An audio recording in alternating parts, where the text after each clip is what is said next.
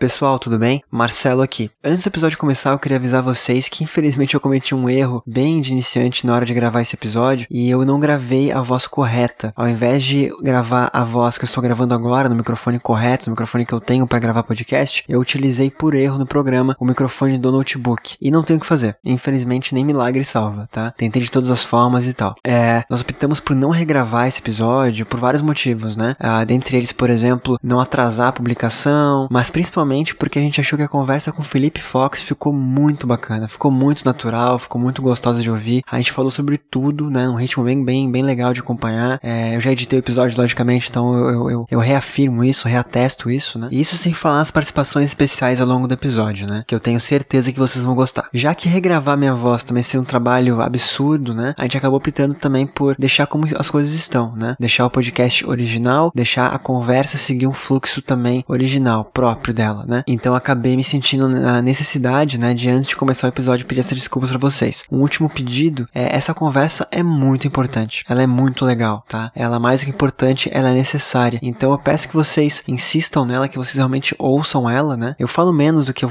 normalmente falo nos episódios, então minha voz não vai ficar incomodando vocês por muito tempo. Dá para entender, dá para acompanhar, dá para, enfim, não se preocupem com isso, né? Eu quero realmente que vocês aproveitem o episódio e absorvam dele o máximo que der para ser absorvido, tá bom? Prometo que vou tomar mais cuidado as próximas vezes para que isso não se repita, mas eu tenho certeza e convicção de que isso não estraga a importância e o conteúdo acima de tudo desse episódio. Vamos lá então que o Fox tem muito para falar pra gente.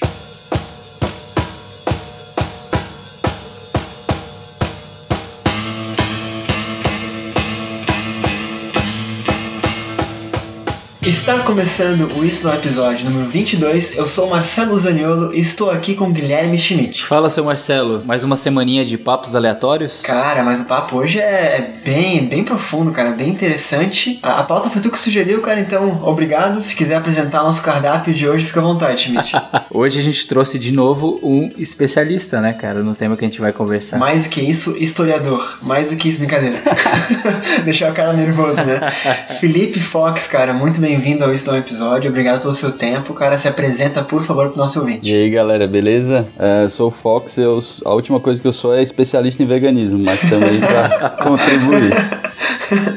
Cara, não, vai ser bem bacana esse papo, assim, a gente tava falando em off que já, vou deixar bem... Eu gosto de começar o episódio dando a letra já, né? Sendo bem honesto com o ouvinte. Eu não sou vegano, acho que o Schmidt também não é, né, Schmidt? Não, também não. Então tá, vamos partir desse pressuposto. Nós somos leigos no assunto, né? Então a gente falou com o Fox já em off. Fox, se a gente cometeu algum erro, falar uma besteira, vai nos avisando aí. Então, ouvinte, é, o Fox também não é especialista, né? Mas ele é vegano, então a gente vai trocar uma ideia sobre como é que funciona esse, esse conceito, como é que funciona essa visão de mundo também. Passa um pouco por isso, acredito eu, né? E a primeira pergunta que eu te faço, Fox, é, é Fox mesmo? sobrenome? Na verdade é um apelido bem antigo que acabou ficando, assim, foi passando de, tá. de galera pra galera e até que chegou em Floripa. Não, beleza. Bacana, cara. Bacana que é um bichinho, né? E tu, e tu não me cai.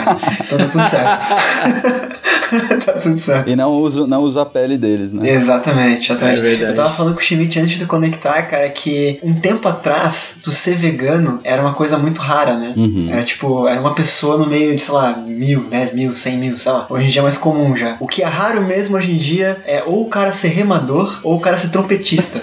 Agora, os três juntos, cara. É muito louco. A galera diz que vegano é tipo alienígena, né? No meu caso, eu sou um alienígena de um planeta bem distante, né? É legal, legal, cara, legal.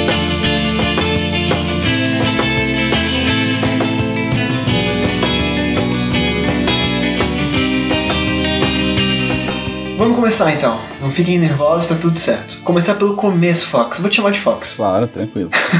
Vamos lá. Cara, desde quando tu é vegano? Como é que foi pra ti essa, essa, essa mudança de chave? É algo que tu fez drasticamente do dia pra noite? Tu fez aos poucos? É, teve um motivo? Como é que foi pra ti essa, essa mudança de, de, de paradigma? Cara, é, pra mim foi tranquilo a mudança em si. Na verdade, surgiu de um despertar inicial que foi se transformando ao longo do tempo à medida que eu fui aprendendo mais sobre sobre assunto, né? Uh, então, inicialmente foi quando eu me peguei pensando como que seria a minha vida quando eu tivesse velho. Quando eu vi um documentário chamado What the Health, tem no Netflix, eu acho ainda, Sim. que é muito interessante que ele, é, ele não fala exatamente sobre veganismo em si, não fala da palavra veganismo, talvez use em algum momento, mas fala muito sobre o plant-based relacionado à saúde, né, e, e os males que a alimentação baseada em produtos de origem animal, o quanto isso é nocivo para nossa saúde. Então, a partir daquele momento ali, eu não foi nem algo que já estava me incomodando ou que eu tinha problemas de saúde e tal. Foi mais pensando no quando eu tivesse velho, eu não queria gastar tanta grana com, com remédio e com médico, sabe? Então, a partir dali foi o foi o start, assim, foi quando eu falei, cara, eu vou parar de comer carne e todo o resto, só que vou começar com a carne. Que idade tu tá agora, cara? Eu tenho 36, cara. Tá, tá, tá. Isso tá. foi há uns três anos e meio, mais ou menos, que aconteceu. E aí tu já virou a chave da noite pro dia, assim, ou foi realmente um processo meio longo, mé- médio prazo, longo prazo, assim? É, na verdade foi bem rápido, porque quando eu decidi, eu comecei a ler mais sobre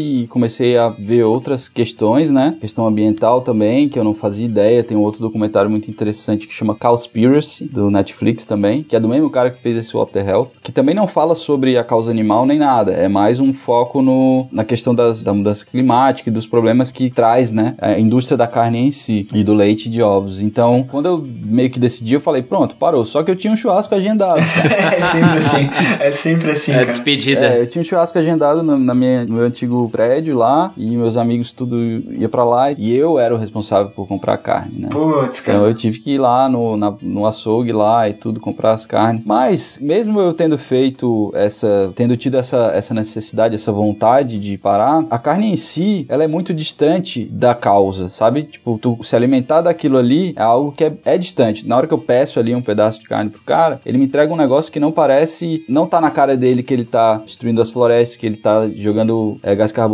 e destruindo a camada de ozônio, não parece que tem um animal que teve uma vida ali que sofrida a vida inteira pra depois ser cruelmente morto pra virar aquele pedaço daquele negócio ali. É simplesmente aquele negócio que eu boto um salzinho ali no tempero e enfio na boca e é gostoso e deu, sabe? Sim, é que estruturalmente a gente tá acostumado a comer, né? Ainda mais no Brasil, sempre. Exatamente. Eu, eu não sei, eu, eu ouço isso muito em, em podcasts, YouTube mesmo, até de galera que, que amigos meus que são veganos, mas sempre de cara, o brasileiro sempre come a refeição com um pedaço de carne. Se não tem carne na refeição, não é refeição. Hum. Né? Aquela, aquela história de ter um bife, tem a, a, nossa, a nossa laminuta, né? Arroz, feijão, salada, batata frita e carne. Os pratos feitos normais ali. Então é meio que norma- é, vem de criação. A gente nunca parece que para pra perguntar por que que é assim. E só pra deixar claro, e a minha vida inteira foi assim também, quase inteira. É, isso que eu te perguntar, é, tu era um cara que comia muita carne antes, assim? Sim. Tu era o cara do churrasco, tu era o cara que. o churrasqueiro, ou tu era o cara só que quando tinha, tinha e quando não tinha tava de Eu boa? acho que é a segunda opção. Tá. Quando tinha, tinha, quando não tinha, tava de boa, mas sempre tinha essa, essa coisa de ter a carne no, no prato. Não conscientemente que era por causa das proteínas, disso, daquilo outro, mas sim porque era um costume, era um hábito, na verdade. Então, assim, mais pelo hábito da vida inteira daquele jeito, sempre tinha que ter algo, né? Mas, assim, por exemplo, o meu pai era churrasqueiro, então eu tive uma vida que sempre tinha churrasco, sempre tinha carne e tudo mais. E eu nunca fui aquela pessoa que quer aprender a fazer pra ser o churrasqueiro do negócio, sendo que eu tinha um professor em casa. E quando eu fui embora de. Eu sou de Fortaleza, né? Na verdade, morei uma parte da minha vida em Fortaleza. E aí, pouco antes de eu vir embora, pra, eu vim pra Floripa, já faz 10 anos. Aí eu falei: não, agora tu vai me ensinar, porque agora eu tô indo embora, preciso aprender pra algum dia fazer. Mesmo assim, eu não, não consegui, porque eu não, sei lá, cara, não, não, não curtia muito aquela história toda. É, eu te entendo, cara, eu te entendo. Mas logo na sequência, é, eu cortei total, assim, as carnes. A questão do peixe, que muita gente vai aos poucos, né? Isso que eu ia perguntar agora. É. Muita gente vai aos poucos, vai pro frango, depois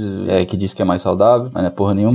depois vai pro peixe e também não é porra nenhuma saudável. Enfim, e vai tirando aos poucos, né? Eu não, eu, eu já não gostava de peixe, não gostava de sushi, não comia sushi, não comia temaki, já tentei, já quase vomitei algumas vezes. Não gostava disso aí, então foi bem tranquilo, frango também e tudo mais. Não fiquei procurando por substitutos do gosto, assim, de imediato. Sim. Não foi algo que eu simplesmente falei, não, foda-se o meu gosto, na verdade. Foda-se o meu paladar. Eu quero, vou comer o que preciso. Então, pra nutricionista e tudo mais, pra entender o que, que eu precisava. E E aí pensava assim, porra, se eu não sei preparar, foda-se o gosto, vou comer aqui porque tem que comer. Era essa a minha obrigação. Assim. E aí eu fiquei um ano, um processo de um ano mais ou menos, é, aprendendo, entendendo mais, lendo bastante, é, entendendo também a questão dos alimentos em si, né? Porque eu não, não sou uma pessoa que era cozinheira antes e tudo mais, né? Ainda nem sou, na verdade. Eu me viro com, com as receitas porque a internet é sensacional, né? Sim. Então, durante um ano eu fui meio que me preparando, mas assim, a minha alimentação não envolvia produtos de origem animal. O que que acontecia? Às vezes eu abria exceções. Então, tipo assim, eu não comprava. Se minha, minha esposa comprasse, é, eu evitava, assim, eu não queria comer e tal, os queijos, as paradas. E aí eu, com o tempo, assim, eu, eu fui vendo que eu de fato não precisava. Só quando eu saía ou coisa do tipo, que daí não tinha opção, eu ia lá e comia, saca? Tipo,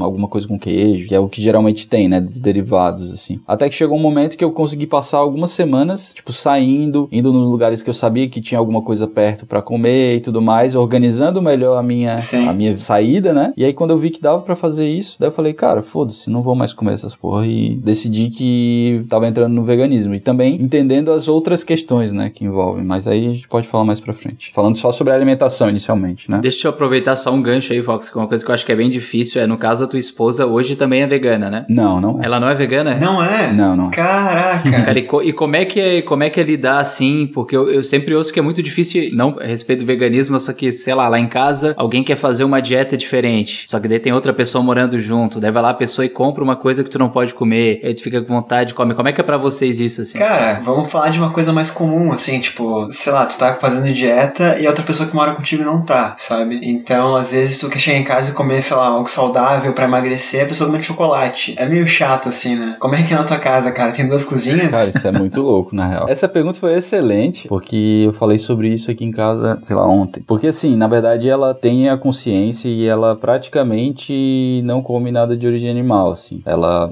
entra na onda, assim, comigo. Só que tem muito apego emocional também. Eu poderia cair na tentação, digamos assim, mas não caio porque, para mim, sei lá, tem alguma chave aqui no meu cérebro que não tem a necessidade, não quer, entendeu? Então, assim, ela, se ela compra um queijo, por exemplo, vai, foi na feira ali e comprou um queijo colonial. Ela vai comer e eu, eu não tenho, não tem nada a ver com isso, mas, por exemplo, você falou sobre isso porque eu também tô ao contrário também. Tem as duas coisas, porque ela tá cortando o glúten da alimentação. Aham. Então, é, ontem eu tava fi... é foda.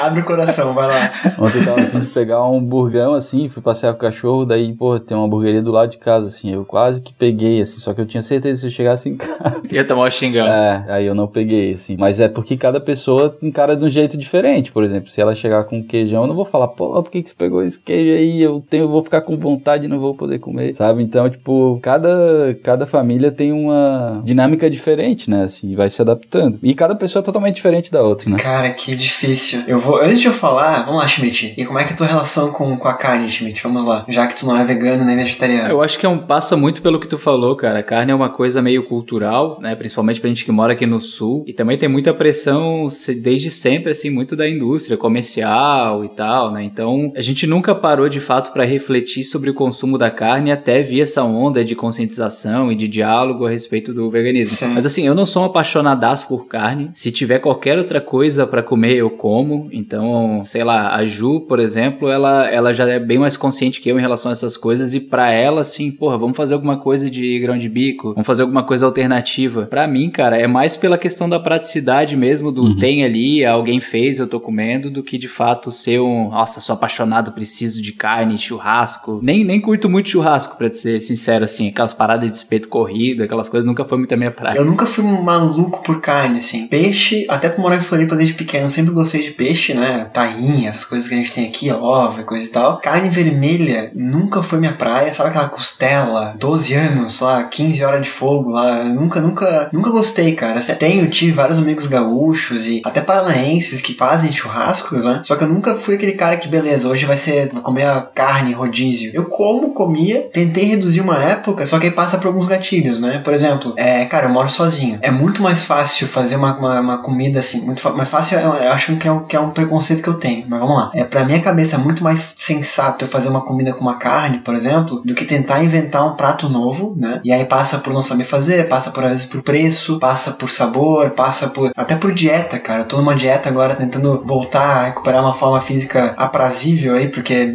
a, a pandemia acabou com isso. E aí eu tô tentando fazer uma- um acompanhamento alimentar. É muito mais fácil eu colocar um frango, por exemplo, do que é, na corrida do dia a dia também, de, de, sabe, do que tentar inventar alguma coisa que nutricionalmente vá fazer às vezes de uma carne e tal. Então, na minha cabeça, minha cabeça moldada nesse padrão cultural, tem isso, né? Ao mesmo tempo que do outro lado tem todo esse, esse lado que não é da alimentação. O veganismo ali vamos falar de, de, de conceito, de onde vem e tudo mais. Esse lado eu sou 100% aberto, 100% aberto. Quando eu comecei a namorar com a, com a Ana, ela era vegetariana, ela comia peixe, né? Ama sushi, eu também amo sushi, que é um problema, né? E a gente fazia um meio termo. Então, quando eu ia comer uma carne, era peixe. E, e para mim era difícil, cara, porque eu não consigo imaginar minha vida sem sushi e nem sem queijo, por exemplo. Então, sei lá, eu já vou eu ia perguntar no final pra ti isso, Fox, mas como é que é? O que que tu mais sente saudade? Se é que tem alguma coisa que tu sente saudade? Ah, cara, é o queijo, né, cara? Que é.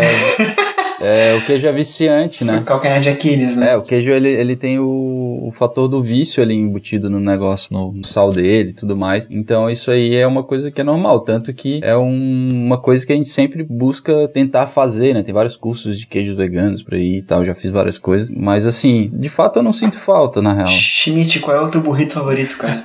é o Califórnia? Cara, meu, meu burrito favorito, eu vou te dizer hoje que o que eu mais como é vegetariano. Caramba. Mas é porque eu já comi tanto Califórnia, velho. Já comi tanto poio. Não dá pra dizer se é assim, se é porque é o mais gostoso ou se é porque eu não aguento mais comer os outros mesmo. Burrito, cara, mas é, é, é, isso que eu acho que é. Tu falou uma coisa, Fox, que eu acho que é o grande, o grande plot twist da coisa toda. É tu ir pro veganismo ou pro vegetarianismo. A, a diferença é basicamente o, o, leite, né? Ah, não, tá. Deixa eu explicar. É que na verdade tem vários nomes. Inclusive, quem come peixe não é vegetariano, né? É piscitariano ou pisciano, nem sei lá como é que chama, porque esse daí, esse daí eu acho meio viagem. Eu acho que pisciano é sim, não acho, mas não deve ser piscitariano. Vou procurar aqui. É, mas assim, tem as, as vertentes, digamos assim, né? O vegetariano comumente é conhecido como o ovo-lacto vegetariano. Quer dizer, vegetariano na verdade é, é, qualquer pessoa que não consome nada de origem animal, de alimentação, falando no caso. Então, eu sou vegetariano. Só que as pessoas deram o apelido de ovo-lacto vegetarianos de vegetarianos. Então, hoje em dia, de forma geral, quando você vai em algum lugar, fala vegetariano é o que pode ter ovo e leite, entendeu? Não tem carne, mas tem pode ter derivados de ovos e leites. Então, pode ter o lacto vegetariano, pode ter o ovo vegetariano. Tem algumas coisas assim, tipo, o ovo vegetariano é quem come só o ovo, mas não come o leite. Por aí vai. E aí o vegetariano, o conceito normal seria só quem não come nada de origem animal, que daí ficou convencionado para vegano para diferenciar. É isso? Não. Droga. Faz o, o organograma aí. Existia há muito tempo o vegetarianismo, que era quem não comia carne. Esse era o, o nome inicial, assim, que se usava, né? E daí uma galera começou a questionar um pouco isso, falando sobre os outros, as outras questões. E, e o leite, saca? E que também envolve crueldade, e o ovo. Então eles começaram a meio que. Alguns começaram a concordar com esse cara que começou a trazer essas ideias lá na, numa dessas sociedades. É como se fosse um grupo lá na Inglaterra ali, que tinha uma sociedade ali, sociedade vegetariana. Um cara desses ali, em mais ou menos 1943, eu acho, 44, ele começou a trazer essas ideias e aí então ele, ele formou um novo grupo. E aí eles tinham uma publicação e tudo mais, e aí essa publicação principal começou a dar espaço para eles também falarem sobre as ideias deles, mas que eles não se sentiam na obrigação de seguir essa nova parada. Então, como se ele tivesse pego o início e o final da palavra vegetarianismo e, trans, e criado o veganismo. E daí o veganismo se preocupava com tudo, que no caso a definição que se usa é quando você busca, na medida do possível do é, não causar nenhum tipo de sofrimento animal, seja na alimentação, na, na, na vestuário, no seu entretenimento e por aí vai, sabe? Então, assim, é, a definição original é essa, se você procurar diminuir a exploração animal na medida do possível e do praticável relacionado a, a diversas, diversas áreas, né? No caso, não só a alimentação. Então, o veganismo é isso. A gente fala muito sobre veganismo, muito sobre alimentação, mas no final das contas a gente é vegetariano estrito, que daí é o equivalente ao vegano, só que falando só em alimentação. Então, já que vegetariano tem vários, tem ovo lacto, tem ovo vegetariano, tem lacto vegetariano, então somos vegetarianos estritos. E aí aqueles que querem dar outros passos, tipo, quer olhar melhor da onde que vem os seus cosméticos, seus produtos de limpeza, produtos de higiene, daí tem esse termo veganismo que é usado até hoje. Cara, foi, era exatamente isso que eu tentei falar, mas não consegui. Obrigado. e, e, quem não come peixe, cara, é pescetarianismo. Pescetarianismo. É isso aí. Alguma coisa assim. Estão criando novos aí. Falaram do flexitariano também, que é quem tá variando, assim, às vezes não come, às vezes não come, mas é meio controverso. Sim. é, cara, a, a, gente falou um pouquinho sobre isso no episódio com o Gustavo Schmidt, tipo, teu irmão, qual que foi, tu lembra? Era o 3? Acho que foi o 3, Que né? era o fim do mundo, né? Uhum. A gente falou um pouco, ele tava comentando sobre, ah, tipo, terça-feira sem carne, por exemplo, que era um, acho que era esse nome que tinha. Segunda. Segunda, segunda, segunda sem carne. Tá, que era um movimento mundial que teve, né? E aí ele, cara, peraí, é, uma vez a semana não muda nada, né? E então é meio, é controverso porque o conceito, né, ele não tá só ligado à alimentação, do tipo, ah, o que, que eu vou colocar no meu prato? O que, que é mais saboroso? O que, que é menos saboroso? O que, que é mais nutritivo? Mais nutritivo? É uma questão maior, né? Um guarda-chuva que embolsa realmente o, o, o, trato com o animal, né? É a questão ética. É, esse, esse é o cerne, né? É a parte ética, de fato, né? Exatamente. A base do veganismo é a questão ética. É uma ideologia, né? É algo que a gente segue por não concordar com o que tá acontecendo aí. Então, nossa, parecia o Bolsonaro falando. Tem que mudar isso daí. tá ok, tá ok.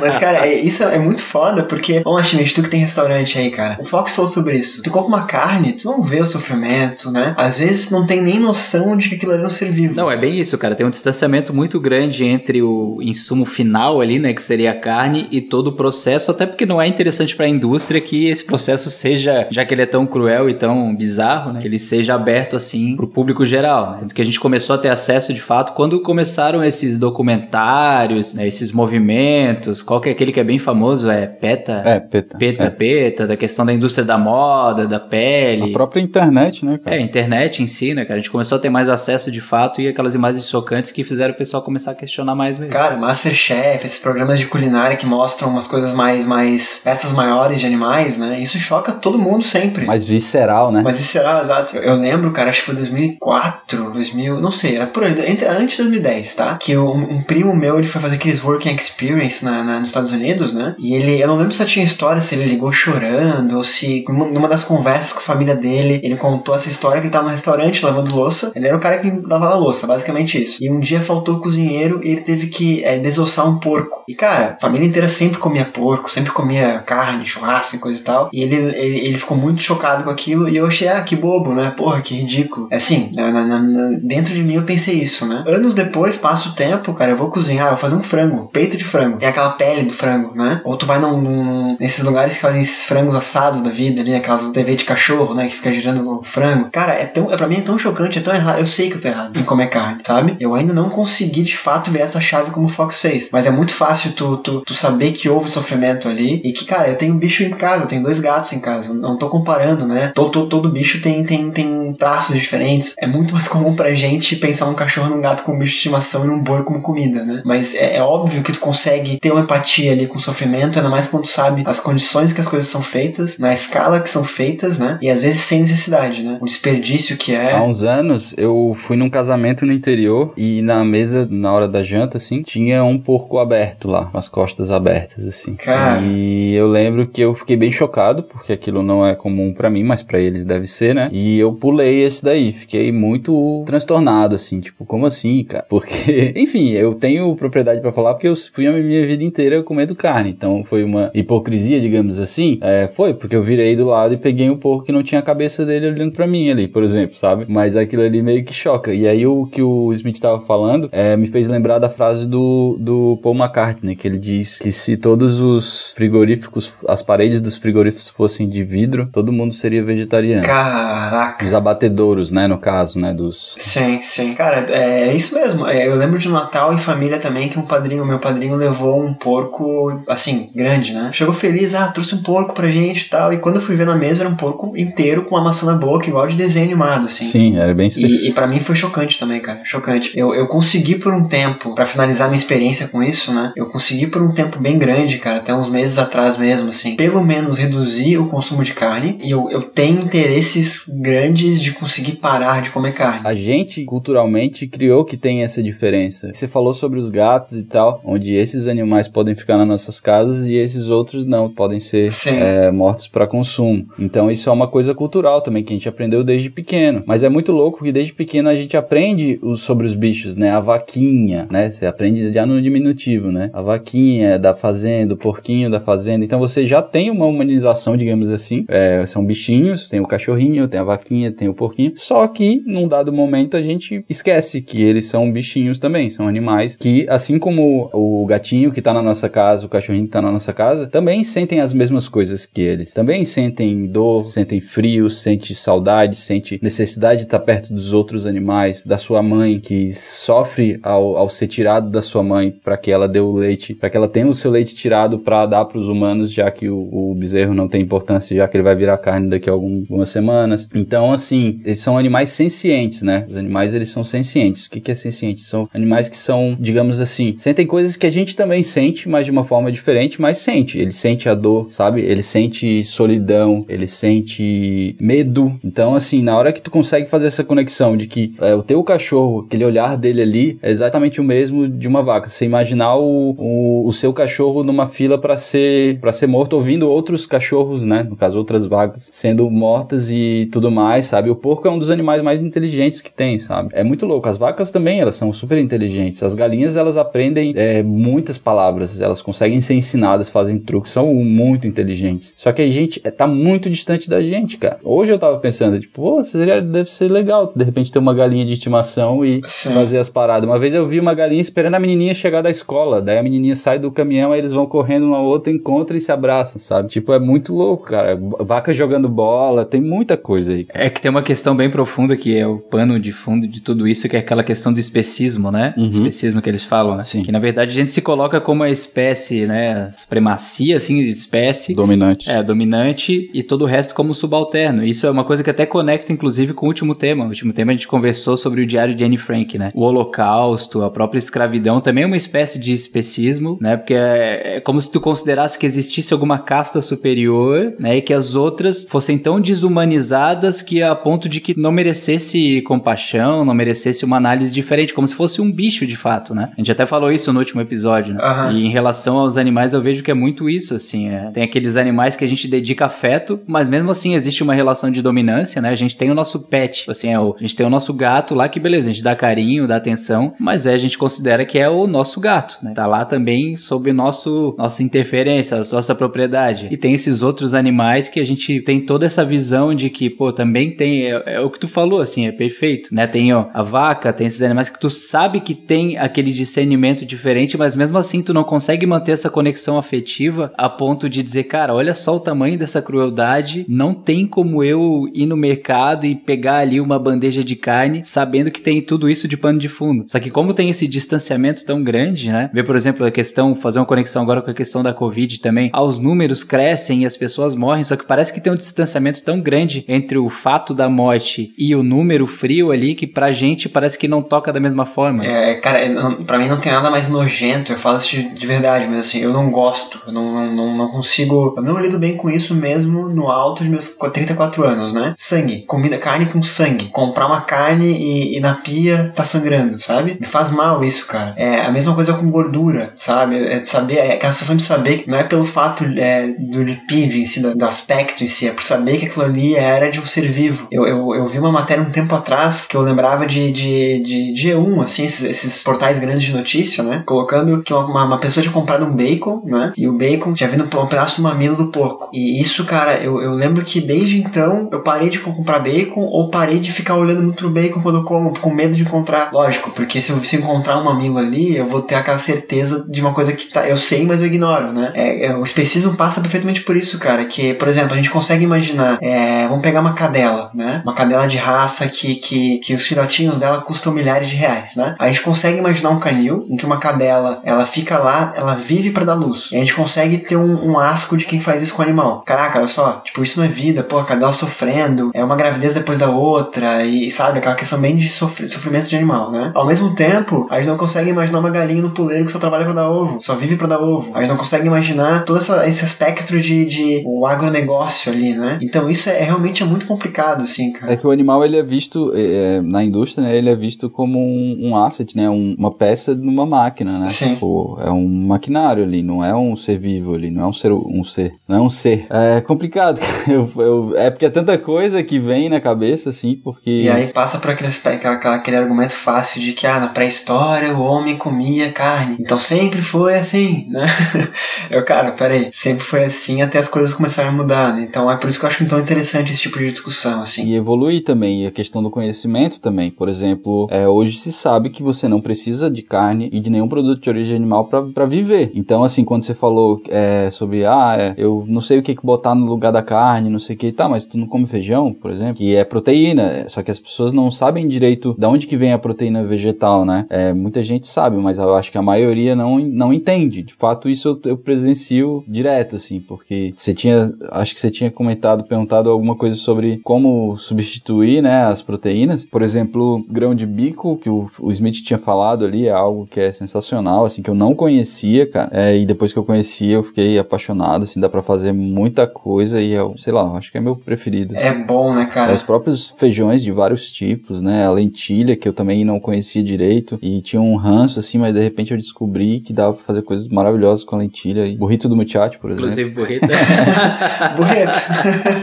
é muito bom, cara, é muito bom. É sensacional. Daí tem a ervilha, que a gente não produz aqui, mas que é algo que também tem, é uma proteína alternativa também. E, enfim, no brócolis, na couve, mas cada um na sua quantidade, né? É como se nos, nas leguminosas tenha mais presença, né? Tem, tem maior quantidade. Então, no final das contas, se você continuar consumindo as, as leguminosas, né? Feijão junto com arroz ali, a salada e tudo mais, não é que a gente só vai comer salada. A gente só tira a carne e cuida para que consuma esses proteínas em boa quantidade. Mas vale sempre lembrar, então é sempre importante pontuar que existe a necessidade da vitamina B12. A vitamina B12, o que que ela é? É da onde que as pessoas tiram? Ah, tiram da carne. Mas por que que elas tiram da carne? Porque a carne, ela, no caso a carne, o, o animal, ele recebe suplementação de vitaminas. E uma das vitaminas é a vitamina B12. Não é porque ele consegue, não é porque tem dentro dele, não. Ele recebe suplementação porque antigamente, quando o animal era criado solto, a vitamina B12 ela tá no solo. Então ele comendo a grama ali e comendo aquele solo ali com a vitamina B12, é com aquelas bactérias que produzem a vitamina B12, consequentemente quem comia a carne dele estava comendo a vitamina B12 e era natural, era de origem natural, né, digamos assim. Só que a questão é que hoje em dia nada é mais assim. O animal ele é criado em confinamento e ele come ração e ele, ele recebe a suplementação. Então, digamos assim, para que, que eu vou comer aquele animal que ele está sendo suplementado a algo se eu posso pular etapas e consumir a minha proteína ali, a minha B12 através de suplementação, só a B12, né? Porque a proteína você consegue tranquilamente com a alimentação. Então, tipo, é, é, uma, é um dos argumentos que a galera vê, meio que às vezes traz para contrapor. Ah, mas se fosse para ser natural, então não tinha que suplementar a vitamina B12. Porra, mas o bicho tá suplementando também, então tá suplementando igual. Só muda a fonte, né? Só, só muda quem tá, tá ingerindo suplementos, né? É, e sem falar que a quantidade de comida que é plantada para servir de, de ração para ele alimentaria muita gente, né? Cara, é, quando tu fala em, em animais presos, né, para ser criados, assim, seja para facilidade de controle tal, suplementação, alimentação, seja pra carne ficar mais macia, cara, é tão triste a cena que vem na minha cabeça. Aquela coisa de, de confinamento mesmo, né? De, de, ah, não, a gente coloca Beethoven pra vaquinha ouvir. Porra, sério? Bota nada.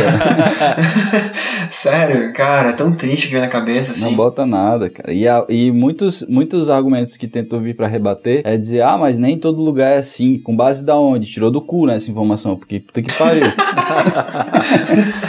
Cara, eu, eu não sei por que, que eu pulei a minha conclusão de, de argumento. A gente tava falando do, do burrito do muchacho aí, o vegano. E eu lembrei que lá no início da conversa tu falou uma frase que eu não terminei. Que eu acho que é o grande mérito da, da, da tua, da tua, tua conquista, da tua, da tua alternância de chave, Fox. Que é tu não procurar na, na comida vegana, nos alimentos, né, nas leguminosas e tal, o sabor de substitutos, sabe? Que é tu não procurar quem é a carne do mundo vegetal, quem é o queijo do mundo vegetal, quem é, sabe? É, e, e tu procurar e testar, experimentar outros sabores, né? Eu, eu, eu tinha um, um, puta receio com comida da, da vegana, vegetariana, como, como, esse, como eu chamava na época, até pelo preço, porque ela parecia mais cara, né? E eu descobri um restaurante perto do meu trabalho uns anos atrás que ele não era caro. Eu comecei a comer lá e, cara, foi um boom de sabores, assim, que parecia que minha, que minha boca tinha criado, sei lá, parecia, sabe, sinapses, assim, bizarras acontecendo ali. E eu lembro de, cara, lentilha, grão de bico, berinjela, um monte de coisa que eu não costumava comer, que por eu estar lá tentando, eu, eu vi que funcionava, né? E daí eu vejo que tem muito, muita gente que tenta, assim, eu não tô julgando, porque cada um, né, segue seu caminho. Eu acho mais importante de tudo é a ética da parada do que, do que de fato alimentação somente, né? Mas tem pessoas que não conseguem se desvencilhar da carne e eles vão para aqueles aquele hambúrguer do futuro, aquele hambúrguer que não é de carne, mas ele tem gosto de carne. E eu acho que isso é um erro, assim. Eu, Marcelo, falando. Hoje em dia, quando eu vou numa hamburgueria, quando eu vou no muchacho da vida pedir um, um não vou, faz que eu não vou, infelizmente, né? Mas quando eu peço alguma coisa assim em casa, eu geralmente opto pelas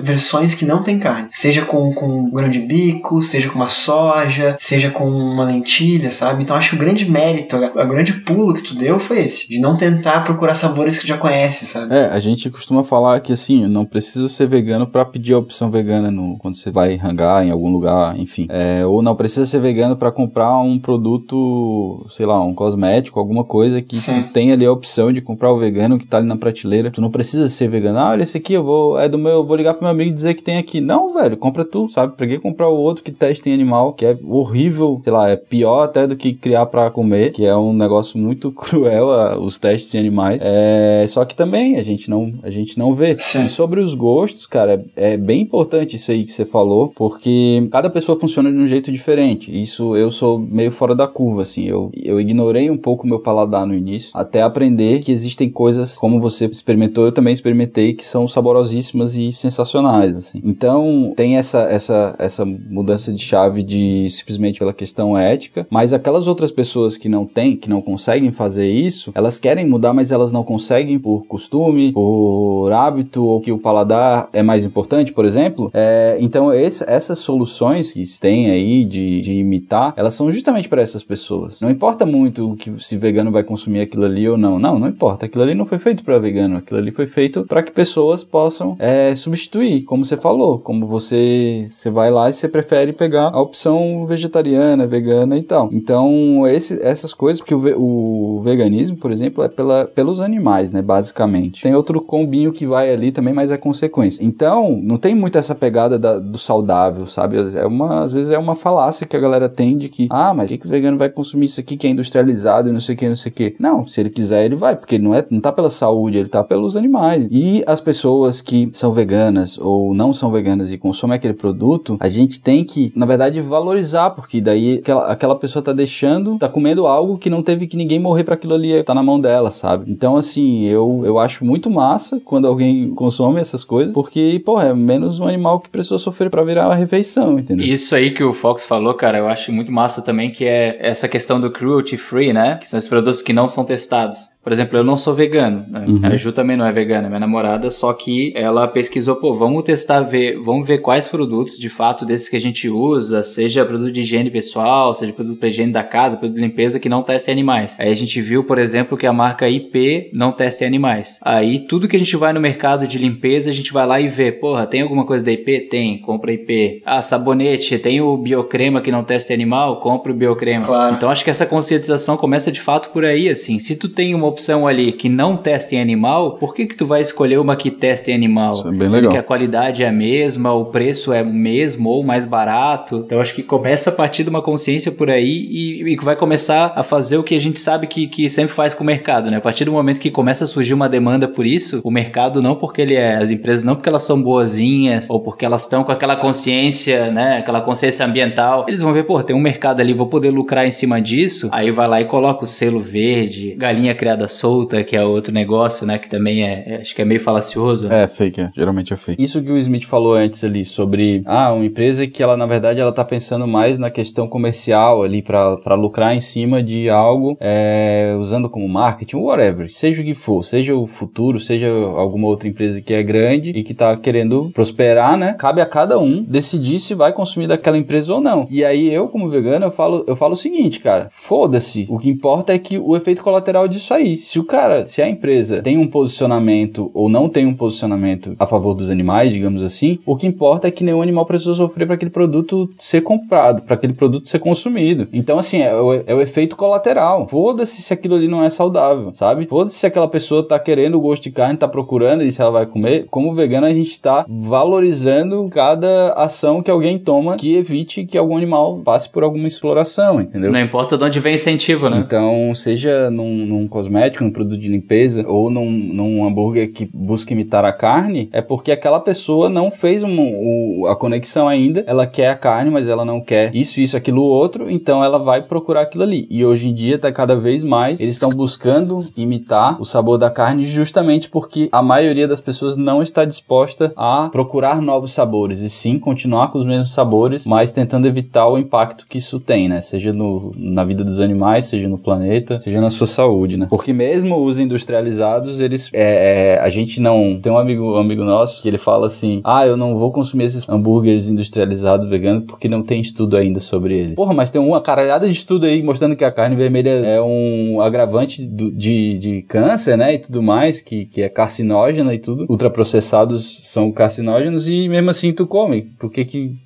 tá com isso, sabe? Tipo, é cada, a gente vai achando umas muletas para não fazer a mudança, né? Esse, esse é o cara que não vai tomar vacina também, né? Não, esse vai, esse vai. Né? Eu conheço, eu conheço um que não vai. Mas o que mais tem, só para fazer um adendo aqui, a pior coisa que tem é grupo de vegano no Facebook.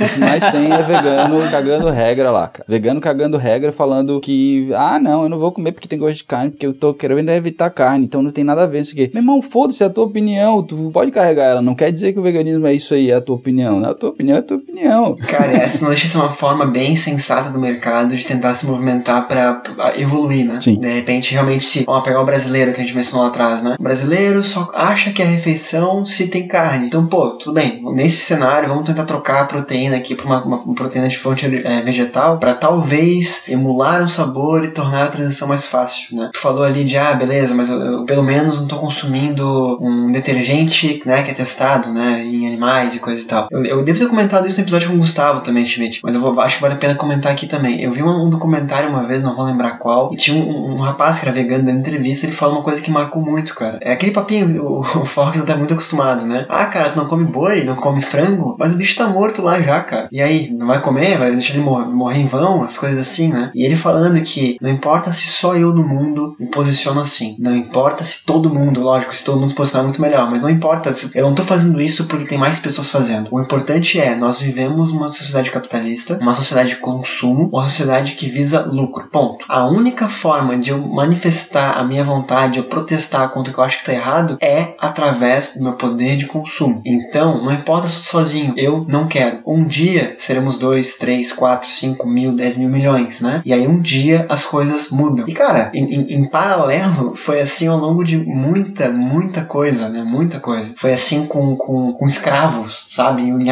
aspecto né? Era, era o certo, até não ser mais. A terra era plana, até a, a igreja aceitar que não era, entendeu? É, ainda é, como assim?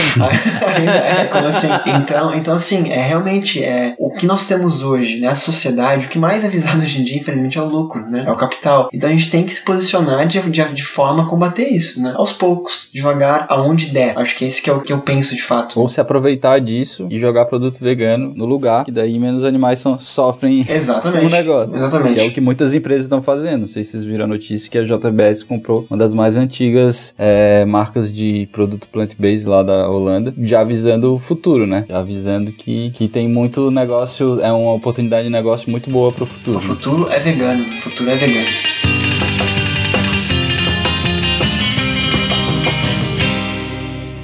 Olá pessoal, tudo bem? Me chamo Giosana, sou nutricionista e nesse podcast de hoje a gente vai conversar sobre alimentação vegetariana. De modo geral, a gente consegue sim contemplar todos os nutrientes que o nosso corpo precisa com uma alimentação vegetariana. Porém, devemos sempre nos atentar à questão da vitamina B12. Essa vitamina é encontrada em carnes, ovos, leites e derivados e no reino vegetal em vegetais verdes escuros, como brócolis, couve, rúcula, agrião, espinafre e espirulina. Porém, nestes alimentos, a B12 não está na sua forma ativa. Por isso é sempre importante realizar exames de sangue pelo menos uma vez ao ano, ajustar a alimentação e, se necessário, incluir a suplementação. A falta da vitamina B12 está relacionada a cansaço, indisposição, fadiga e principalmente falta de memória. Realize sempre seus exames e adeque sempre sua alimentação com um profissional capacitado para te ajudar. Dúvidas, sugestões, estou disponível no meu Instagram, Nutricionista de Osana. Vai ser um prazer te esperar lá. Beijão e até a próxima.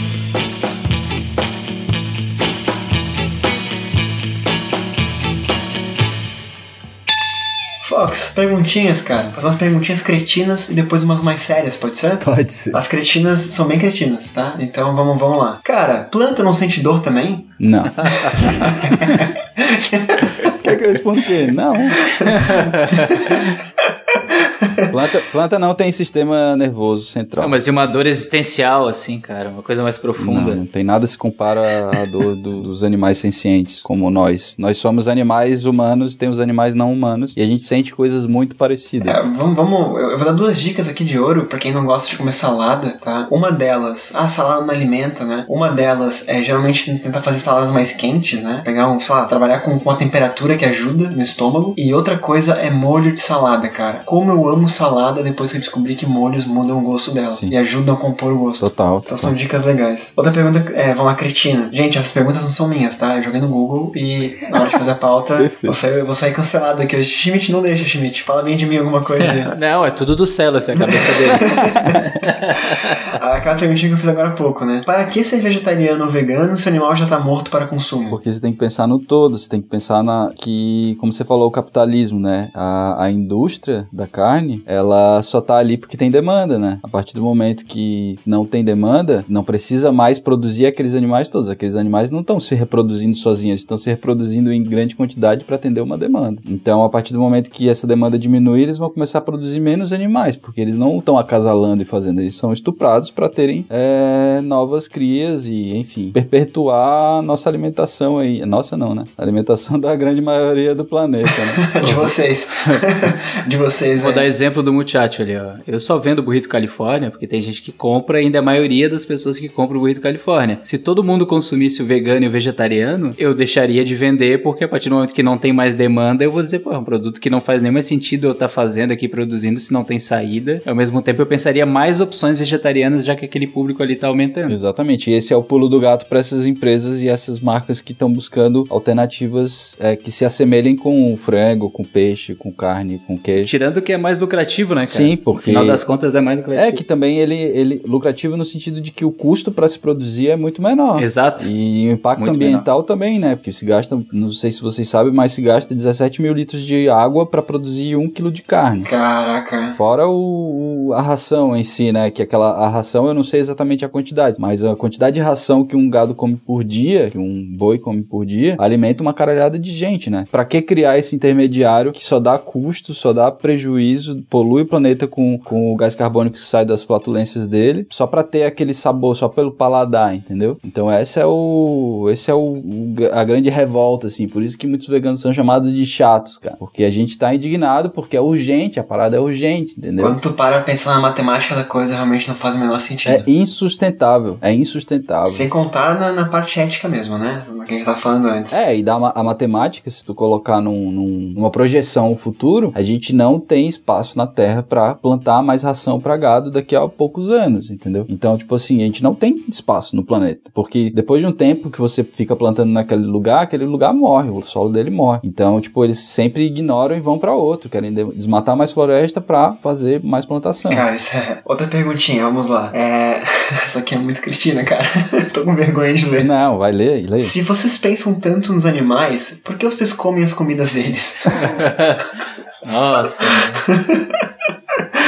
Ai, cara. Ah, mas isso aí a gente já respondeu, né, cara? Eles que estão comendo as nossas, né, coitado. Ah, uma afirmação, né? Comida, comida vegana é sem gosto, né? E aí vem na minha cabeça, vinha aquela imagem de um prato de alface, sabe? Não, definitivamente não. Na verdade, o mais engraçado é quando as pessoas perguntam, tá, mas o que que você come? Gente, é todo o resto. Tem muito mais. O que não tá ali, o que não é animal, é muito mais variedade. Que as pessoas não conhecem. Simplesmente as pessoas acham que é alface, que é simples falar assim, ah, vou só comer mato, planta. Meu amigo, você não come batata frita? Você não come batata? você não come arroz? Você não come feijão? Isso tudo é vegetal, cara. Vamos fazer, um, fazer um exercício aqui, Fox. Vamos lá. Descreve pra gente uma refeição, cara, que tu acha que, que, que exemplifica bem o que, que é uma dieta vegana. Cara, a refeição, o prato balanceado do vegano, ele é composto de metade de saladas, no caso verde, né? É, não verde, né? Mas colorido, mais colorido possível, né? Assim, pimentão e tal, A cenoura. couve é uma excelente fonte de proteína se ela tiver lá no meio também massa. E aí um quarto disso vai de grãos, no caso leguminosas, seja feijão, lentilha, grão de bico, ervilha, soja. Dei cinco aqui. Fora isso, os feijões existem vários tipos, então, porra, tem muita opção. E a outra, o outro um quarto seria a, o carboidrato, né? Proteína e carboidrato seria 50% do prato. No caso, um arroz, uma batata, uma polenta. Cogumelo serve como proteína também ou não? Cara, o cogumelo é bem, bem fraco em proteína. Na verdade, o cogumelo é super valorizado tá. aí pelas pessoas. Né? É, porque geralmente quando tu vai num restaurante, uma coisa assim, tem uma opção vegetariana que é com fungo, sabe? Shimeji. Pois é, cara, pois é. Eu, particularmente, eu não gosto de cogumelo, não como cogumelo praticamente. E ele, nutricionalmente, não é muito rico. Sim. Ele, óbvio que ele tem alguma coisa ali, tem proteína também. Mas é muito pouco, assim, para tu considerar como ele sendo a, a, parte proteica do negócio. É que nem o palmito. Falar, ah, vou fazer uma parada de palmito aqui, porque não, palmito não tem, tem nada demais ali no negócio. É só mesmo pelo gosto ali, ou pela, pela sustância do, do negócio. É, as pessoas pensam, ah, não, não vou colocar carne e coloco qualquer coisa que não faz sentido no, no, no prato, né? Na.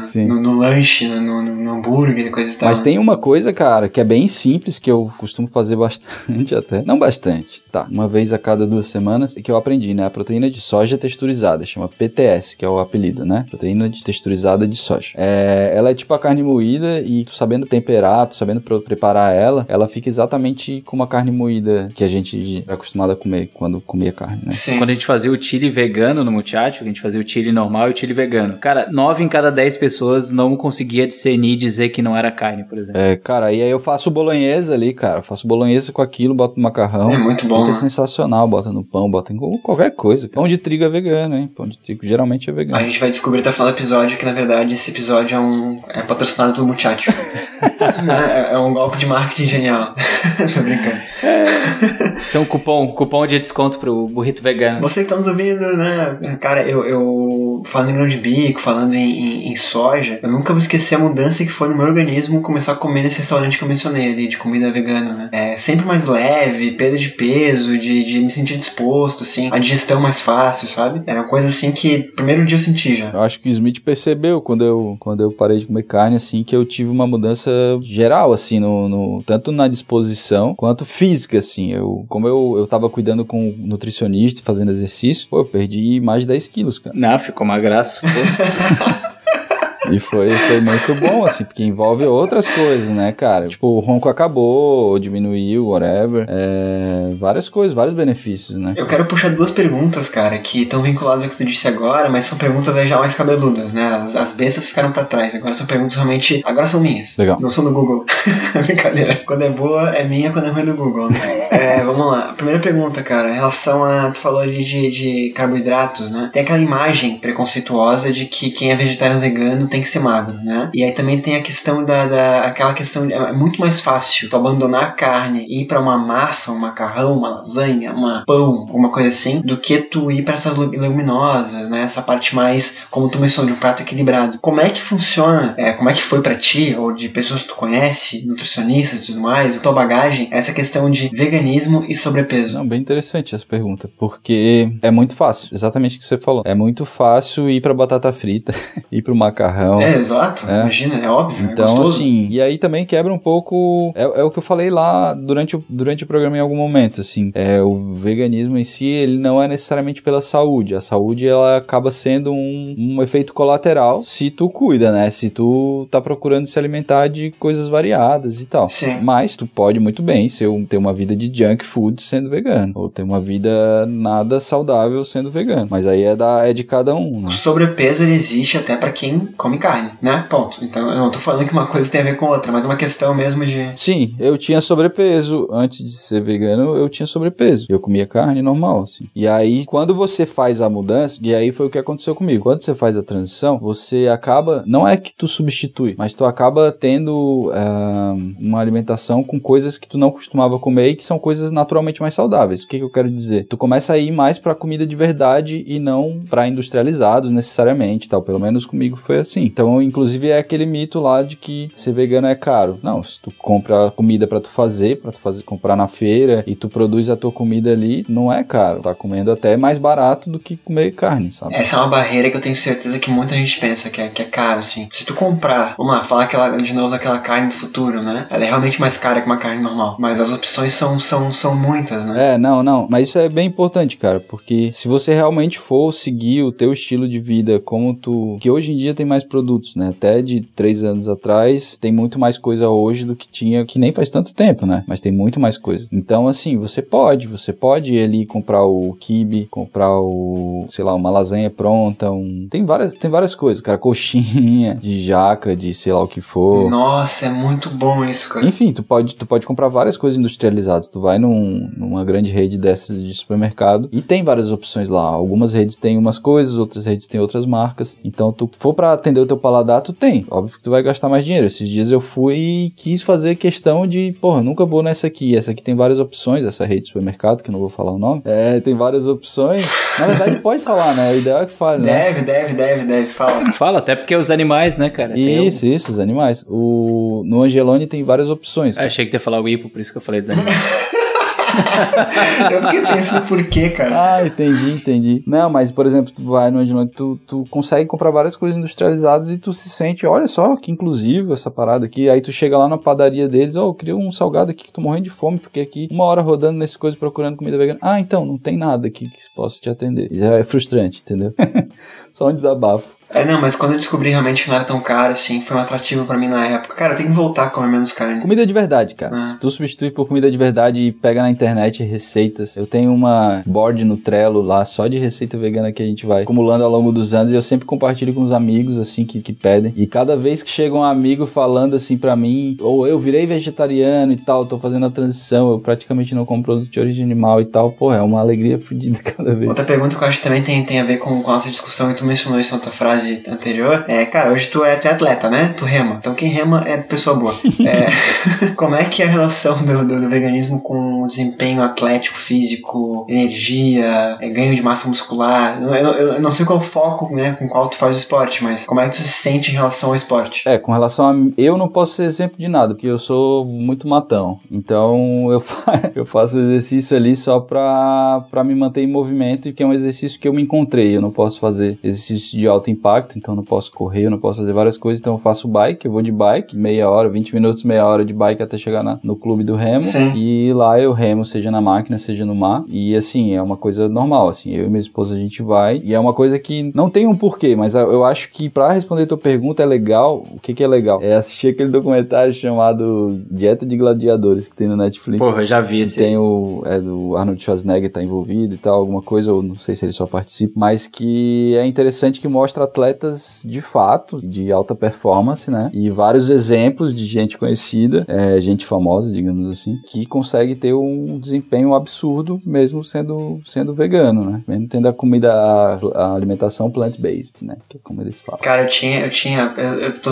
eu vou ser cansado com certeza, mas vamos lá. É, eu tinha um preconceito com isso, né? De relação de, cara, eu fazia, eu fazia crossfit, e, cara, crossfit pegando a média, assim, só cara que come frango a cada três horas, né? Aquelas coisas de barra de proteína, sei lá o quê. Então tinha essa imagem que não era minha, mas veio para mim, né? E eu lembro que você conhece a Black Trunk? Black Trunk? Uhum. É, uma, é uma corrida de obstáculo, assim, tipo de. de Uhum. Tem, sei lá, 5km correndo, pulando em argola, subindo corda, umas coisas assim, tipo, tipo obstáculo meio militar, assim. E uma vez eu participei, né? Nessa época que fazia o crossfit, eu participei na Black Trunk. E eu lembro que quem ganhou uma das, das baterias lá que tinha era, um, era uma galera, porra, ganharam, eles eram bem atléticos, né? Mas estavam com a camisa assim, atleta vegano. E eu achei aquilo muito foda. Tipo, eu lembro que, que, eu, que eu, eu olhei assim, caralho, é possível, tá ligado? Então realmente o que falam pra gente é mentira. E aí eu comecei a pesquisar na época, eu fui numa nutricionista, e perguntei pra ela, falei que não tinha interesse em comer carne, né? Ela passou uma dieta pra mim, explicou que realmente são coisas que não tem nada a ver. É, na verdade, muitas pessoas comem mais proteína do que precisam, né? Assim como vários, vários nutrientes né, em excesso às vezes, né? É, não sou nutricionista, não sei como é que funciona de fato isso, mas é, existe como ganhar massa, existe como ter alto desempenho, existe como, como ser uma pessoa. Quem quer que você quer quer ser, existe como ser. Como a dieta vegana. Então, eu achei legal trazer esse ponto pra cá, assim, porque me, me, me chocou bastante aquela revelação da, da camisa dos caras, assim. Atleta vegano. É, o, eles estão com essa camisa para desmistificar. Do mesmo jeito que eles desmistificaram para ti, para muita gente eles estão fazendo esse papel também, né? Então isso é por isso que é importante. Por que, que a galera fala que vegano é chato, que não para de falar? Porque os animais não têm voz, né? Eles não vão falar por si mesmos. Então a gente tem que trazer informação da forma que a gente conseguir. Infelizmente, muita gente não consegue é, vencer essa indignação, essa raiva, da,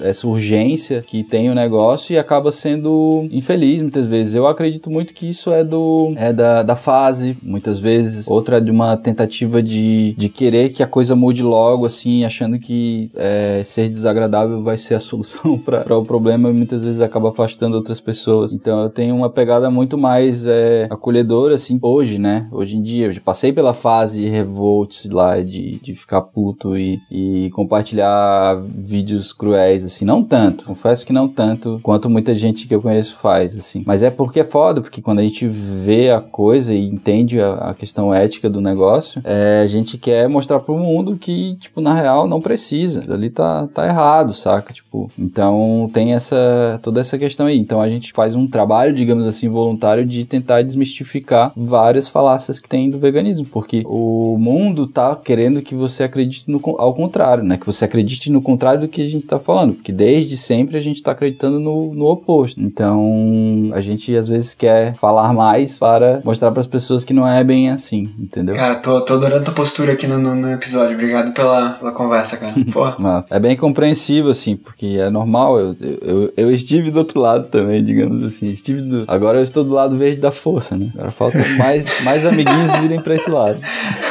É, uma coisa que a gente falou, acho que até no. Eu não sei se foi no episódio com o Gustavo lá ou com a Gi. A gente já entrevistou uma nutricionista, né? Que é minha cunhada, e o meu irmão, que ele é biólogo. Né, que a gente falou que o que é legal hoje em relação ao veganismo, acho que foi até com o Gustavo, é que estão surgindo outros pontos de contato que não só a questão da causa animal, né? Que é o cerne, é o importante, mas as pessoas. Tem gente que tá partindo pro veganismo por conta da saúde, tem gente que tá partindo pro veganismo que viu a dieta dos gladiadores lá e viu que talvez consiga um desempenho melhor com uma dieta diferente. Tem gente que é a partir dos animais, mas no final das contas, o que é importante pra causa de fato é que as pessoas sejam veganas, independente do motivo que seja, né? Parar com essa parte da crueldade animal, se seja por motivo que for, que a pessoa se convença a se converter, né? Converter é até um troço meio religioso. É a testemunha de Jeová, né?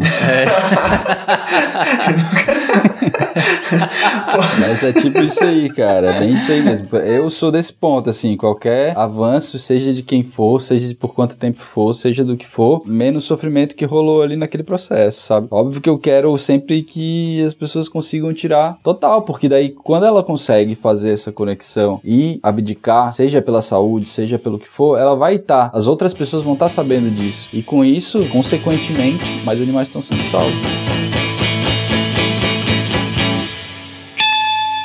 Oi pessoal, aqui quem fala é o Gustavo, eu sou biólogo e participei com os meninos do episódio número 4 falando sobre o fim do mundo. E a minha contribuição de hoje é falando sobre a criação de gado. Afinal de contas, no Brasil nós temos mais cabeça de gado do que pessoas. E quais são os problemas disso? Um deles é a grande pegada hídrica que a criação de gado tem, né? Que é aquela água que se gasta em todo o processo. São mais de 17 mil litros d'água para cada quilo de carne produzido. Um outro grande problema é o desmatamento, né? São áreas enormes para que a gente possa criar o gado e plantar o alimento do gado. Vale lembrar, claro, que o desmatamento é atualmente a maior causa de extinção de espécies no nosso planeta. E para fechar, ainda tem o problema da grande liberação de metano pelo gado. E o metano é um dos principais gases estufa, então contribui para o agravamento desse efeito estufa e o aquecimento do nosso planeta. Então, com tudo isso, não existem dúvidas de que a criação de gados é uma das atividades mais impactantes atualmente. Valeu, grande abraço.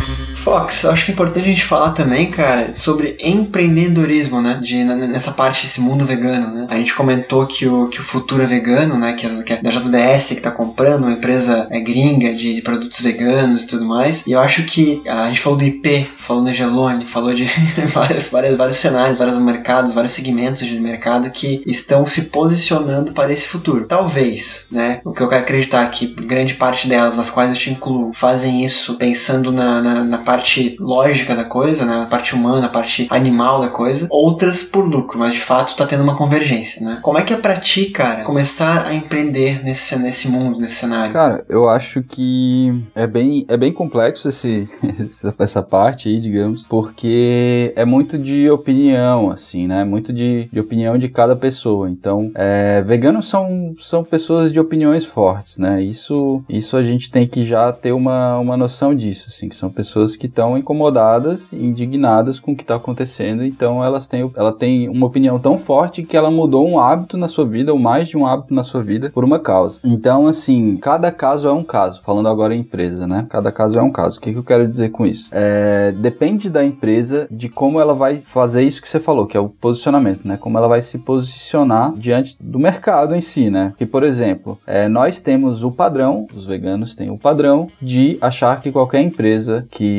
vende industrializados é simplesmente um porco capitalista que tá ali só pelo lucro. Só que, cara, toda empresa que existe deve ter um trabalho de, de posicionamento, né? E esse trabalho pode ser desde um posicionamento aberto a uma imagem que as pessoas têm daquela empresa. Então, é, eu não quero dar exemplos, mas é, sei lá, você vai ver o Nubank. Nubank é um banco, mas as pessoas gostam daquele banco porque ele colocou o posicionamento dele como algo inovador e algo disruptivo. Então as pessoas são fãs daquela marca por causa daquele posicionamento. Mas o que é a empresa? É um banco. É um banco. O que, que o banco quer? O banco quer lucro. Então quer dizer, é, mesmo sendo uma empresa que quer lucro, que é pouco capitalista, as pessoas ainda pagam pau. Então cabe a ela definir qual o seu posicionamento naquele mercado. Então uma empresa que vende produtos veganos, ela pode simplesmente não falar dos animais. Ela pode simplesmente não falar do meio ambiente. Ela pode simplesmente falar da saúde, por exemplo. Ela pode falar, não falar da saúde, mas falar do meio ambiente. É o que rola em, em várias delas, né? Então, assim, rola um, um, um, pisar em ovos de todas as partes envolvidas no processo. Seja quem está consumindo que se pergunta se é ético consumir dessa empresa porque ela está vendendo esse produto aqui que não tem nada de origem animal, mas eu não sei se ela de fato acredita nisso. E tem aquelas pessoas, como eu, que pensam no impacto daquela empresa ali no mundo. O que, que é o impacto? Ela está conseguindo fazer uma ter uma atividade, no caso oferecer um produto. A gente está falando agora de empresas que oferecem produto, né? Vamos lá falar produto alimentício agora. Ela está oferecendo um produto alimentício que evita que animais sejam mortos para que aquele produto seja produzido. Então, quer dizer, ela teve a opção naquele momento que ela foi criada, que ela decidiu que ia vender produtos sem nada de origem animal, ela teve a opção. Não, eu posso simplesmente fazer um que eu vou alcançar mais gente. Mas ela decidiu aquele outro caminho. Então, porra, que do caralho, saca? Que massa, eu acho isso, sabe? Então, é muito de pessoa para pessoa que vai interpretar a função de cada empresa. Por exemplo, produto de limpeza. É, tem o Girando Sol, que é um produto de limpeza que tem que não testa em animais e tal, não tem produto de origem animal. Eles não falam nada de animal, cara. Não falam. Só que tem um selinho ali, saca? Você olha ali, você sabe que é um, tem uma consciência por trás. Então, assim, é, eu acho que tem que deixar de ser vegano chato e pensar mais em, nas consequências do, dos seus atos, né? Na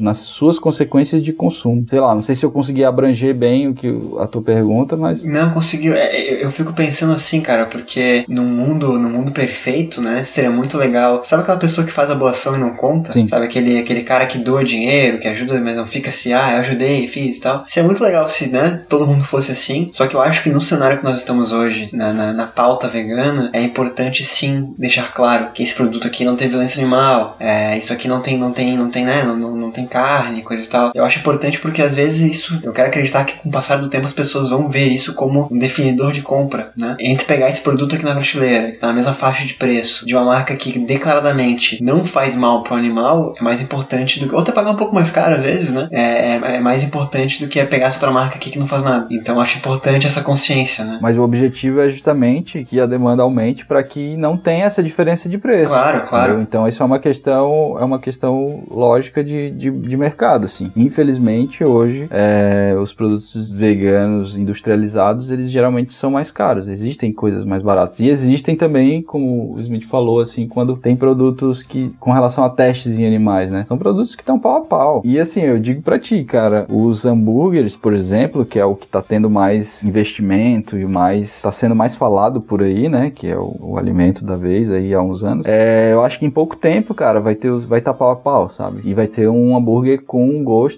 e textura e, enfim, aspecto de carne para combater pau a pau. E aí é esse momento que é o que chegou, saca? É esse momento de tu poder escolher o que vai gerar mais impacto positivo ou o que vai gerar um impacto negativo ali no futuro. É, né? é, que, é que o foda é que a indústria, ela é inclusive financiada com as benesses pelo próprio governo, né, cara? Tem bastante naquele, eu acho que é no What the Health, né, Fox, que fala sobre isso, assim, que uh, pega esse lobby dessas grandes, ah, dos produtores de laticínios, do agronegócio, que inclusive tem incentivo ali do governo para poder, tipo, gerar o consumo também, ah, para investir em propaganda no McDonald's, fazer um produto com duplo de queijo para impulsionar a indústria do laticínio. Então é foda porque daí o pequeno ele acaba sendo esmagado, né? Sim, Isso a gente vê em todas as indústrias, né? A indústria da cerveja, porra, Sim. teve que vir um movimento fudido de cervejarias artesanais e micro cervejarias a ponto de começar a se tornar um pouco mais relevante para de fato começar a surgir algum tipo de regulação diferente no, no mercado, né? E todas as indústrias é isso, né, cara? É, é, é aquilo que a gente falou, né? eu tava falando da monocultura, é daquele monopólio gigantesco das empresas grandes. Então, enquanto também não vier muito incentivo para os pequenos, de alguma forma fazer alguma coisa diferente, né, cara? Que devia vir muito do governo, mas daí é muito uma, uma ideologia também de quem que tá lá nas bancadas, né? Fazendo as leis e, enfim, todo o resto. Mas por isso que esse movimento é aos pouquinhos, né? É, incentivo fiscal, né, cara? Facilidades com, de acesso a crédito e tudo mais. Porra, agronegócio tá, tá de boa, tá nadando tranquilo, saca? Mas é isso aí. Cara, queres, queres usar um espaço pra falar da tua empresa também, Fox? Fica, fica bem à vontade de apresentar qual é o setor dela, como é que, ela, como é que atua, qual é a ideia, como é que se entra em contato. É, e aí pensando sobre. Pensando nas empresas veganas, né? Num dado momento eu me peguei pensando, tá, eu tenho vontade de empreender na área no setor vegano, mas eu não quero criar um restaurante, eu não sou cozinheiro, eu não quero criar um- uma lanchonete, não quero criar uma parada dessa. E não tem a ver comigo. O que, que diabos eu posso fazer? E aí fiquei junto com um amigo meu que é vegetariano, ficamos quebrando a cabeça, tentando entender alguma possibilidade por anos. Assim. E aí a gente chegou num, num modelo, que na verdade nem é um modelo, mas a gente chegou numa parada que onde a gente pensou, cara, como que a gente poderia continuar fazendo o que a gente faz, que a gente produz vídeos, é, como que a gente poderia continuar fazendo isso, mas ajudando outras empresas, outras empresas que pensam como a gente. Foi quando a gente teve a ideia de fazer um, de montar um estúdio e atendesse empresas veganas. Então a gente produz vídeos para ina- iniciativas, negócios,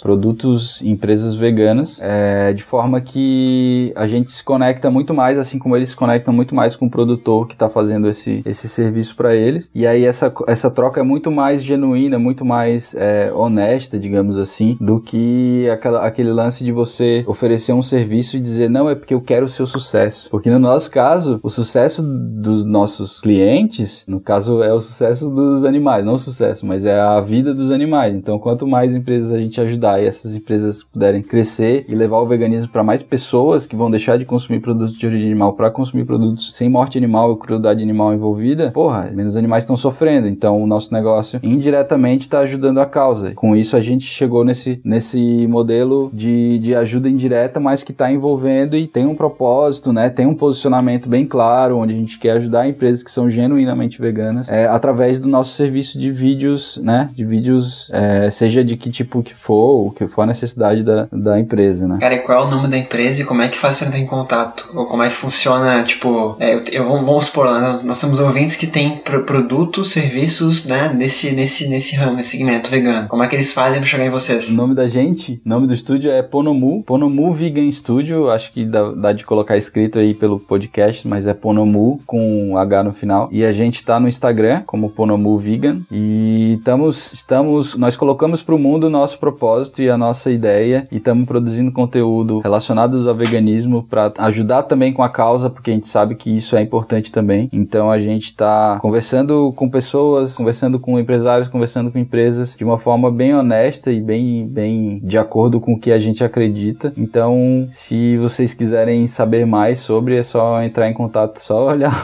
lá no Instagram, Ponomu e ver o que a gente tá fazendo e também mandar uma mensagenzinha que estamos sempre abertos para trocar ideias. O que, que é Ponomu, cara? Boa pergunta, gente. Ponomu, na verdade, é uma palavra formada por duas ideias, dois conceitos. Pono é uma palavra havaiana, basicamente, ela tem vários significados. Na verdade, na cultura havaiana as coisas têm muitos significados, né? Mas o pono, ele tá muito conectado com, com aquela coisa de fazer o bem, de fazer é, da, da, benevolência, sabe? De, de você se preocupar com, na verdade, você ter a consciência do ambiente, das pessoas e, e de tratar todo mundo como igual e com respeito, sabe? O Ho'oponopono vem daí, não? Tem, tem relação sim. E o Mu, na verdade, é essa nossa vontade de dar voz aos animais. No caso, já que os animais não podem falar para se defender. Então, o nosso trabalho, ele é de serviço e ele é ativista ao mesmo tempo. Então, nós estamos ali para, no final das contas, tentar ajudar os animais, mas também, de repente, conseguir transformar a nossa forma de, de trabalho, né? Nossa, nossa, nossa renda, simplesmente é, ajudando quem precisa, né? Empresas,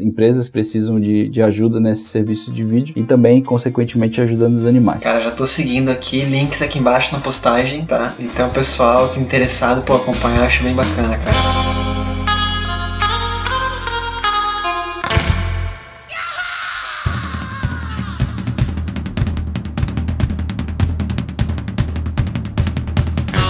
Assim, vamos lá, caminhando pro final do episódio. Eu tô muito culpado, cara. Tô muito culpado por ter regredido no meu, no meu avanço, vamos colocar assim, né? Eu tava indo muito bem no sentido rumo ao veganismo, por, por acreditar, por ter conseguido descobrir um paladar que me agradava e tal. E hoje em dia eu dei um passo bem grande atrás nisso. Então eu termino esse episódio bem, bem constrangido e bem, bem culpado por ter feito isso, mas com a vontade bem, bem acesa de, de, de voltar a evoluir, né? Cheio das palavras aí pra dizer que eu gostei muito do papo, foi um prazer gigante gigante, cara. Legal, cara. Obrigado pelo convite. Foi bem, foi bem bacana também. Que bom poder ter puxado aí, acendido alguma fagulha aí pra ti. Tomara que outras pessoas que estejam ouvindo também tenham, tenham acendido também. Fica a pergunta pro nosso querido Schmidt agora, Schmidt. Claro. Como é que tá aí tua, tua relação com o veganismo, cara? Ah, eu tô me sentindo um merda, né?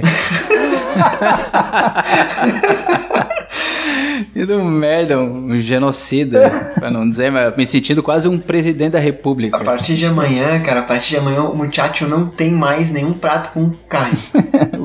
eu vou continuar pedindo vegano, pois isso eu posso dizer. Sim.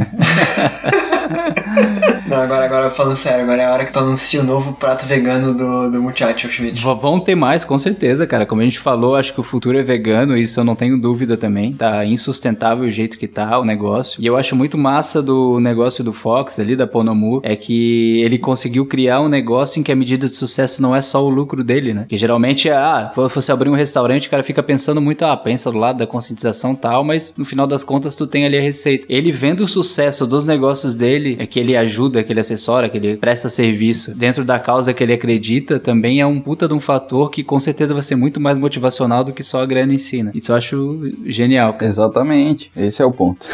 Trabalhar com prazer, né? E querer o sucesso do cliente não é só da boca para fora, né? Tu cresce, tu ajuda os outros a crescerem, tu, tu distribui uma ideia bonita, né? Uma, uma, uma nova forma de, de ver o mundo, de, de, de, agir, né, cara? Pô, bem bacana mesmo, cara. Pessoal, últimas mensagens aí. Fox, um último comentário, alguma coisa que queres dizer que não foi dito ainda? Ou repetir algum ponto muito importante que já foi dito e você quer enfatizar no final do episódio? Quero. Vamos lá, fica à vontade. Imagine se todos os abatedouros tivessem paredes de vidro. Daí todo mundo seria vegetariano. Paul McCartney. Ah, Paul McCartney. Pô, se o Paul McCartney falou, quem sou eu, né, cara? Quem sou eu pra, pra, pra refutar? Ah, e outra coisa, eu sempre fui aquela pessoa que não queria ver a verdade, não queria olhar. Eu sabia de onde vinha a comida que eu comia, mas eu nunca queria olhar e quando alguém me mostrava, eu criticava essa pessoa, sendo que o problema estava em mim. Então, assim, se você tem esse problema com isso, não, não vá descontar na pessoa que está te mostrando a realidade, porque ela está simplesmente tentando te mostrar a realidade que você não está querendo ver. Então, lembra disso, assim, que, que aquela pessoa também já claro. comeu a carne que você come, mas ela decidiu não e aquilo incomoda muito ela, porque é um negócio que é muito gigante e que, e que impacta em muitas, e muitas e muitas e muitas vidas, né? E na própria vida e no futuro do nosso planeta, que se continuar do jeito que tá, não, não vai ter mais, né? Cara, eu não tenho mais nem o que dizer. Schmidt, última frase aí, cara, último, último comentário. Cara, depois de uma mensagem bonita dessa, eu vou ficar quieto, né? vou, ficar, eu vou ficar quieto, vou repensar minhas próprias filosofias alimentares de vida. Não, mas é real, cara. Eu, eu, eu também, assim, eu quero, tenho plena convicção que eu quero cada vez mais cortar e reduzir, diminuir, me conscientizar. A Ju até mais que eu, assim, ela é muito apegada à causa animal. E isso também é, querendo ou não, um incentivo dentro de casa, né? O casal ali, ah, um tá mudando a mentalidade sociedade. Tenho certeza que daqui a pouco a esposa do Fox também, aos poucos vai e vai e vai acabar virando vegana. E no final das contas, cara, se todo mundo de fato se conscientizar e parar para refletir de fato sobre, sobre essas questões, sobre a crueldade das coisas, eu não tenho a mínima dúvida de que todo mundo em um momento ou outro da vida vai acabar migrando. E tu tem um sócio, né, cara, que é praticamente vegano, né? Se é que não já é vegano, eu não sei. O Arthur, ele é, ele é, eu acho que ele é 99% do tempo ele é, ele é vegano. é isso aí. É, é um caminho, cara. Não, não, não chega em 100 sem passar pelo 90, né? na, na, minha cabeça não faz muito sentido, mas, Boa. cara, só queria, só queria falar no final do episódio aqui que o Schmidt não erra, é, e já fica de novo elogio ao Fox aqui, o Schmidt comentou, ah, bora gravar sobre veganismo com o Fox, teu amigo que manda pra caramba e tal, e a gente tava meio preocupado porque é um assunto que nós dois não dominamos, né? E, e, e a ideia desse episódio é justamente esse, é, é, discutir coisas que a gente, o Schmidt fala muito isso, né, de, de aprender, de crescer, de discutir, de apresentar pontos de vista, e, e a tua presença aqui hoje foi muito nesse sentido, cara, então obrigado de coração mesmo, paciência para nos apontar alguns caminhos, né, e resistir aquelas perguntas idiotas que eu fiz ali atrás. A gente coloca depois aqui um espaço pro, pro nosso ouvinte para fazer perguntas e, e, trocar ideias, porque eu acho que essa discussão não acaba aqui, pelo contrário, vai ser cada vez mais presente, mais atual, não só aqui no episódio, mas no mundo todo, né? Então estamos à disposição de vocês. Beleza, obrigado pelo convite, foi sensacional. Valeu, cara. No 3, então, todo mundo dando tchau pra encerrar o episódio, beleza? Pode ser. Um, dois, três, tchau. Falou, galera, até mais. Tchau pra encerrar o episódio.